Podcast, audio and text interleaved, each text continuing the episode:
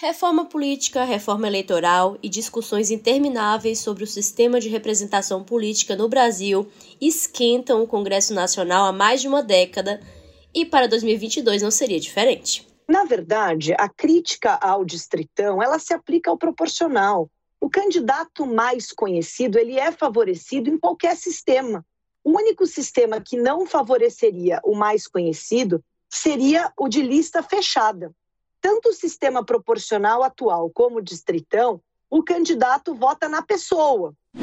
A discussão mais atual é a PEC 125 de 2011, que originalmente pretendia evitar a realização de eleições próximas a feriados. Ela se transformou no chamado emendão e elevou ao centro do palco o distritão. Eu li quatro versões diferentes do relatório, que revela o quê? Revela uma tensão muito forte sobre a matéria. Revela um desejo da deputada Renata Abreu de produzir um texto que seja consensual. Mas não é razoável que nessa condição, quando nós temos quatro versões diferentes do relatório num só dia, nós imaginemos que seja razoável votar uma matéria dessa magnitude nessas condições que vivemos aqui. E assim começamos o episódio 87 do terceiro turno, com um tema polêmico cheio de prós, contras e argumentações das mais diversas, envolvendo a eleição de deputados federais, estaduais e vereadores. Começa agora o terceiro turno. Um bate-papo sobre a política da Bahia e do Brasil.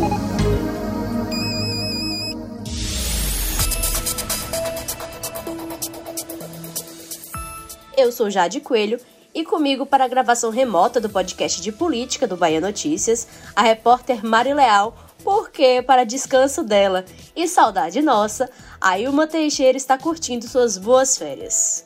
Oi, meu povo. Oi, a Ilma, de onde você estiver nos ouvindo. então, Mari, hoje somos só nós duas aqui. Vamos começar então situando nossos ouvintes, né, de onde nasce essa possível mudança que pode valer já para as eleições do ano que vem, 2022, caso seja aprovada no Senado até o início de outubro, e o que ela representa exatamente, né? Mas antes, eu vou aqui adiantar como funciona o sistema atual. Hoje, nós temos os chamados sistema majoritário, que é utilizado para eleger os chefes do executivo e os senadores, e o proporcional em lista aberta para os deputados e vereadores. Esse sistema visa distribuir as cadeiras do legislativo aos grupos e partidos em determinados territórios de uma forma mais proporcional possível. Então, o eleitor vota em um candidato ou um partido, que é o chamado voto na sigla. O número de votos válidos é dividido pelo número de cadeiras disponíveis que resulta em um quociente eleitoral, e um outro cálculo, o quociente partidário, determina a quantidade de cadeiras que cada partido vai ter. E é assim que os votos excedentes dos mais votados né, acabam ajudando a puxar aqueles candidatos que tiveram menos votos. E é aí também que nasce um dos grandes e dos principais argumentos de quem é pró a mudança, né? Já que na prática esse sistema em vigor atualmente permite aí, por exemplo, que um candidato com menos votos acabe sendo eleito, enquanto um que teve mais votos não seja. E então, Jade, a mudança que pode aí vir a ser apreciada já em agosto, no retorno do recesso é, na Câmara dos Deputados, é o modelo distritão. Mas eu vou começar aqui fazendo algumas diferenciações por conta de nomenclaturas e aí é, é, questões que diferenciam um do outro. Porque nessas discussões todas, que não é uma discussão nova para a gente, é, nossos ouvintes já podem aí ter ouvido falar em modelo distrital, distrital misto e o distritão. Então eu vou dar uma passadinha aqui por eles para a gente ver o que é que difere um do outro. No modelo distrital puro, que é utilizado, por exemplo, no Reino Unido, é a eleição de legisladores, como Jade aqui já trouxe deputados federais, estaduais e os vereadores, pela maioria dos votos dos eleitores em distritos eleitorais relativamente pequenos. O que é de fato? Vou dar um exemplo aqui como se fosse na Bahia. A Bahia tem direito a, na Câmara dos Deputados, 39 cadeiras. Então, se a gente estivesse tratando de um modelo distrital puro, o estado da Bahia seria dividido em 39 distritos, ou seja, 39 regiões menores, e os candidatos disputariam nesses espaços, podendo ser votado também por pessoas que vivem ali naqueles espaços, naqueles territórios. Então, em relação a esse modelo, especialistas, né, estudiosos, cientistas políticos, listam, por exemplo, vantagens como a redução do custo da campanha propriamente dita e também uma maior proximidade entre o representante e o representado no legislativo. Mas também poderia dificultar o debate em relação a temas não locais, já que dá essa ideia de parecer algo mais é, localizado. Mas vale também lembrar que em 2017, a própria Câmara, os próprios deputados naquela legislatura, rejeitou uma proposta para uma mudança dessa é, para o um modelo distrital puro. Então a gente vai agora falar um pouquinho do que seria o distrital misto. Esse, na verdade, assim no campo ainda das ideias, pretende ser o modelo para o qual o Brasil realmente, num futuro, deverá migrar. Só que para chegar lá precisa de uma transição, e essa transição, caso seja aprovada, será o distritão que eu vou falar daqui a pouco. Então, no caso do distrital misto, o que é que como é que funciona? Ele é primeiro uma mistura entre o modelo distrital, que eu falei aqui agora, pouco, e o que a gente tem atualmente, que é o modelo proporcional.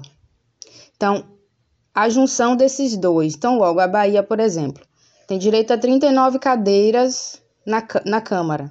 Então, metade desses deputados seriam eleitos pelo modelo distrital, ali naquela ideia dos mais votados, e a outra metade é votada no modelo de representação, numa lista fechada, né, indicada pelo partido, e os eleitores escolhem ali dentro daquela lista há uma discussão de que nesse modelo distrital misto, os eleitores teriam que votar duas vezes. E a gente chega agora ao distritão, que é esse diálogo que está acontecendo de forma mais intensa agora na Câmara dos Deputados, e como já já trouxe, pode vir a valer já para 2022. Então, nessa proposta, é, diferente do distrital puro, não há divisão em territórios menores, é, por exemplo, aqui o, será o distritão mesmo, por exemplo, o estado. E os deputados, nesse caso, vão disputar ali dentro daquele estado, sendo eleitos os mais votados. Agora, só algum, alguns detalhes, assim, né, importantes para a gente em relação a esse distritão.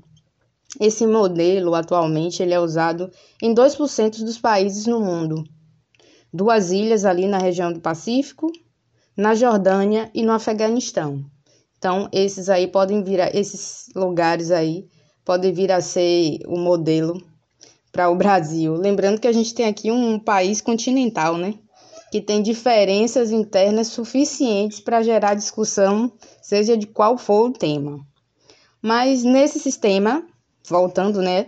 Nesse sistema, basicamente são eleitos, são eleitos os nomes mais votados o que acaba aí com essa com esse grande bode na sala que colocaram, né? Que é a ideia da figura do puxa-votos. Porém, e esse sistema é apontado por estudiosos e por líderes partidários também como um caminho para a fragilização da democracia, é, fragilização da participação política como um todo, aí do ponto de vista de a gente chegar a um espaço em que o legislativo tem a capacidade de representar todas as diversidades que convivem em, em sociedade. No geral, seria ali o caminho para matar as minorias. Inclusive, Mari, nesse ponto, né, nesse aspecto, a gente já identifica algumas coisas que é bom discutir, é bom expor aqui para os nossos ouvintes, né? E aí eu começo citando, por exemplo, a probabilidade de aumento no custo das campanhas, né? Que já é um problema no Brasil, porque o país está entre os que mais investem dinheiro público em campanhas. Lembrando que a mudança da forma de financiamento foi também um resultado de um debate intenso há alguns anos. E a gente precisa citar também que a LDO aprovou na última semana né, um aumento do fundo eleitoral para quase 6 bilhões de reais. Na verdade, foram 5,7 bilhões. E, de repente, aí, né, já alguma relação e os brasileiros não foram avisados. Então, tirem, analisem aí, tirem suas próprias conclusões. Bom, mas tem também, né, um, um segundo aspecto que é fácil de enxergar, que é o enfraquecimento daqueles partidos políticos, dos partidos políticos, principalmente dos menores partidos, né? E uma valorização da persona que do candidato em si, né? Que algo que no Brasil profundo não vai ser assim, nossa, uma super novidade. Só que a gente sabe que, por exemplo, no interior, a legenda já não tem esse peso tão grande, né? As pessoas, principalmente no interior, votam muito pela pessoa, porque conhecem o candidato, a história dele, a família dele, é, apoia aquelas pautas deles. Tanto que a gente vê umas alianças no interior que você olha para o plano nacional e fala assim: Jesus, né? Partido de esquerda com direita ali, um pessoal, uns partidos que nacionalmente são de direita com um discurso ali que você fala: hum, peraí. É uma coisa bem comum. As pautas locais tomam o centro do debate e aí não importa a legenda, né? Exatamente. Mas a gente sabe também que no cenário nacional isso realmente pesa, né?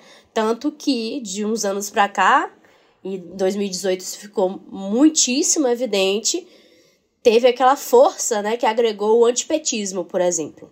E sobre esse assunto nós conversamos com a advogada eleitoral Érica Teixeira, e nós vamos ouvir agora alguns trechos da nossa conversa com ela. Todas as vezes que você tem uma mudança para esse sistema distrital, você tem uma representação muito menor de grupos minoritários dentro de uma sociedade. Por quê? Porque os cômputos vão ser, vão ser feitos, os cômputos de votos vão ser feitos pela lógica da maioria, ou seja, o critério utilizado vai ser um critério quantitativo. Isso é muito ruim, porque uma democracia não é feita só de maiorias, ela é uma democracia é feita de minorias você naturalmente vai ter uma baixa ou menor, no caso do Brasil, né, renovação de representação política com os, os representantes eleitos. Você personaliza, e você me trouxe, né? Ah, a gente vai personalizar a representação. Você sabe o que, é que significa personalizar?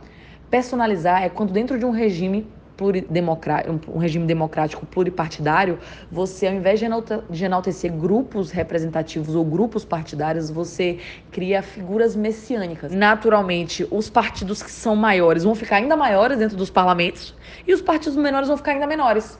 Então a gente já não vai ter uma renovação das, dos representantes políticos e uma menor representação ainda e renovação dos grupos partidários. Você acaba naturalmente é, criando um um, um, um, enfraquecimento né, do voto de opinião, ou seja, as pessoas que, que teriam mais chances em um outro sistemático eleitoral, porque os grupos minoritários seriam eleitos, não vão ter, porque o voto na lógica majoritária, na lógica de maioria, vai ser muito mais fraco, e os candidatos que seriam novos ou candidatos que estariam iniciando sua vida política, eles teriam muito mais dificuldade para poder ganhar uma cadeira.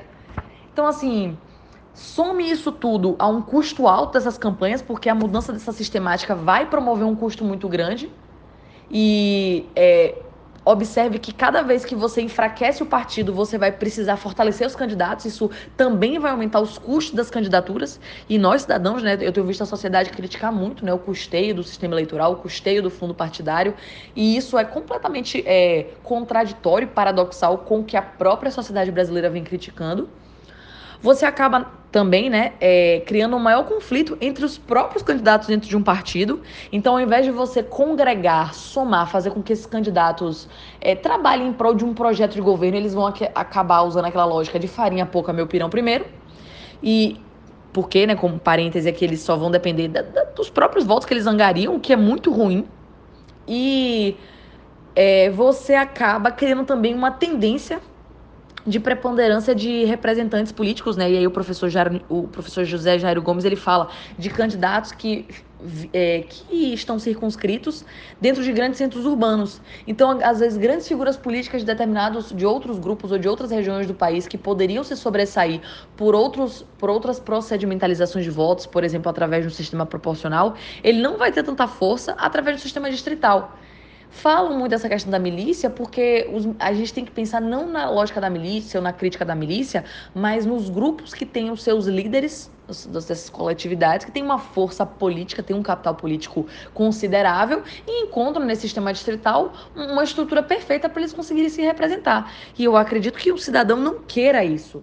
E Érica ainda destacou né, que a mudança no sistema eleitoral nada mais faz do que criar aí outras formas e meios de realizar a contabilidade e a validade do voto dentro de uma sistemática representativa na escolha de um político.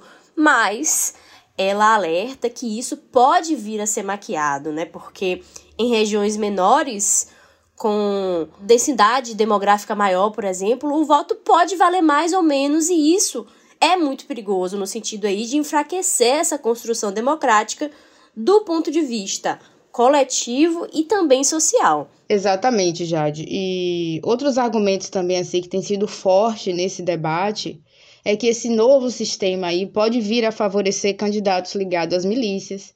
A Érica até fala rapidamente disso. Um outro argumento é que também pode dificultar a participação feminina nesses espaços, no parlamento como um todo, que é algo que. Se assim, já não está fácil agora, se a gente já não é bem representada. Exatamente, imagine, né? que é algo que a gente pauta e tem acompanhado até um crescimento resultado da força e da disposição até das próprias mulheres, né? Para avançar dentro desses espaços, que a gente não pode achar que nada é dado como presente, mas são questões, tudo isso por conta daquela ideia que a gente já trouxe de personificar.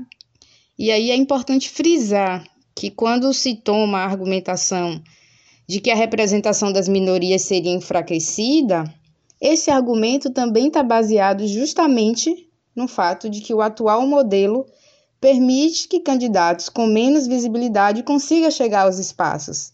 Então a gente tem aí duas leituras do mesmo argumento, que é essa ideia de que um candidato que tem mais votos, que supera ali aquele, aquele cálculo entre quociente eleitoral e quociente partidário, consegue trazer para dentro desses espaços candidatos que assim não tiveram muito, muitos valores para investir em campanha, não tiveram é, possibilidade de circular muito. Enfim, então é, são essas leituras do mesmo argumento. E eu acho que a gente também assim não pode olhar para todo esse contexto da política aqui no Brasil com um olhar ingênuo, desconsiderando, por exemplo, que na prática os recursos financeiros ali que estão à disposição desse ou daquele candidato, a, a herança política, né, se a gente for chamar assim, pessoas que já vêm de famílias com tradição nesse contexto de disputa política e de cargos eletivos, os, res, os resquícios mesmo do coronalismo, do voto de cabresto, ainda está presente. Então, é ingênuo achar que uma proposta como essa também vem para resolver tudo de uma forma simples, como é o desejo. Acho que a gente está voltando aqui para uma prática que tem crescido muito no Brasil, que é tentar resolver temas complexos de forma simplória. Então, há de se observar, porque mu muitas lacunas ainda ficam aqui, né? Muitas perguntas ficam sem resposta. Vamos agora falar da Câmara, né? Que mesmo depois de muitas intensas divergências sobre esse assunto, na comissão especial que analisa essa matéria lá na Câmara dos Deputados, a relatora Renata Abreu, que é deputada do Podemos, finalizou uma proposta aí de parecer na última quarta-feira, né, antes do início do recesso. E aí, vou citar aqui os pontos principais. O voto distrital puro para 2022, o voto em mulher, que valeria aí o dobro para o cálculo do fundo eleitoral, eleições distantes de feriados e novas datas também para as posses dos eleitos, que aí seria 5 de janeiro para o presidente e 6 de janeiro para governador e prefeitos. Atualmente, é, todo mundo toma posse no mesmo dia, que é o dia 1 de janeiro. Porém, um pedido coletivo de vista adiou a votação do parecer e um recurso contra a rejeição do emendão também foi enviado ao plenário. Em agosto, é, os deputados voltam do recesso, voltam ao trabalho e esse assunto volta quente aí, até porque o tempo corre, voa, né? E como a gente já disse aqui, esse projeto tem prazo para que ele seja aprovado e entre em vigor já para as eleições do ano que vem. E os interessados aí estão ansiosos por isso. Lembrando que um dos principais desses interessados é o próprio presidente da Câmara, né? O Arthur Lira. Ele tem aí colo... tá com, esse, com essa proposta embaixo do braço. A gente não pode esquecer o papel central que o PP tem hoje no que a gente convenciona ali chamar de centrão a inserção desse grupo no governo, então a gente precisa estar atento também aí quais são esses interesses que estão em jogo. Mas eu quero trazer também aqui mais um detalhe dessa PEC 125. Ela já está aí, no caso, já há 10 anos, né, na Câmara, mas ela nasceu inicialmente para mudar um detalhe, que era a data das eleições, que, que não se aproximasse de ou não acontecesse em feriados e virou esse grande esse grande pacote aí que tem mais de 50 proposições de mudanças nesse bojo eleitoral do Brasil. Mas essa PEC ela é de autoria do deputado Carlos Sampaio, que é do PSDB de São Paulo, né? Agora, um, uma questão. Ele foi coordenador jurídico da campanha de Aécio Neves, que a gente sabe que lá disputou com Dilma em 2014 e deu aquele BO inteiro após as eleições. E aí veio o mesmo deputado que trouxe essa proposta né, inicial. É, depois do resultado das eleições de 2014, como coordenador jurídico, foi ele que pediu ao, ao TSE a recontagem dos votos. Então, esse é só um detalhe aí de como as coisas vão acontecendo no Brasil. E um detalhe vira a sala inteira. E só para a gente reforçar, porque é uma discussão que está aí, prestes a ser finalizada já em agosto, mês que vem, mas que ao mesmo tempo parece muito incipiente, deixa muitas lacunas, muitas perguntas.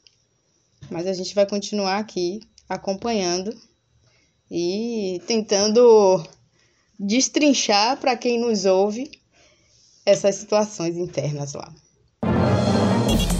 Terceiro turno.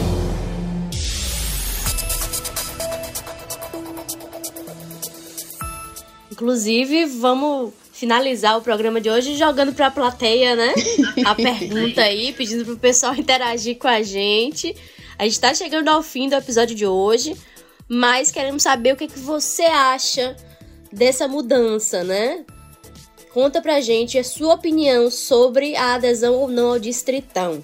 Você sabe, é só mandar nossa sua mensagem com a hashtag Terceiro Turno BN para qualquer rede social. E até a semana que vem. Então, pessoal, é como Jade já convocou, aí eu vou reforçar, entra lá nas redes e responde pra gente. O Brasil está preparado para essa mudança tão profunda? Então, do mais, eu deixo aqui o meu abraço e até o próximo episódio. O terceiro turno é gravado das nossas casas e conta com a apresentação das repórteres Jade Coelho e Mari Leal. Os áudios utilizados nesse episódio são da TV Câmara, CNN Brasil e do Bahia Notícias. A edição de som é de Paulo Vitor Nadal e o roteiro de Mari Leal. Você ouviu o terceiro turno, o seu podcast semanal sobre a política da Bahia e do Brasil.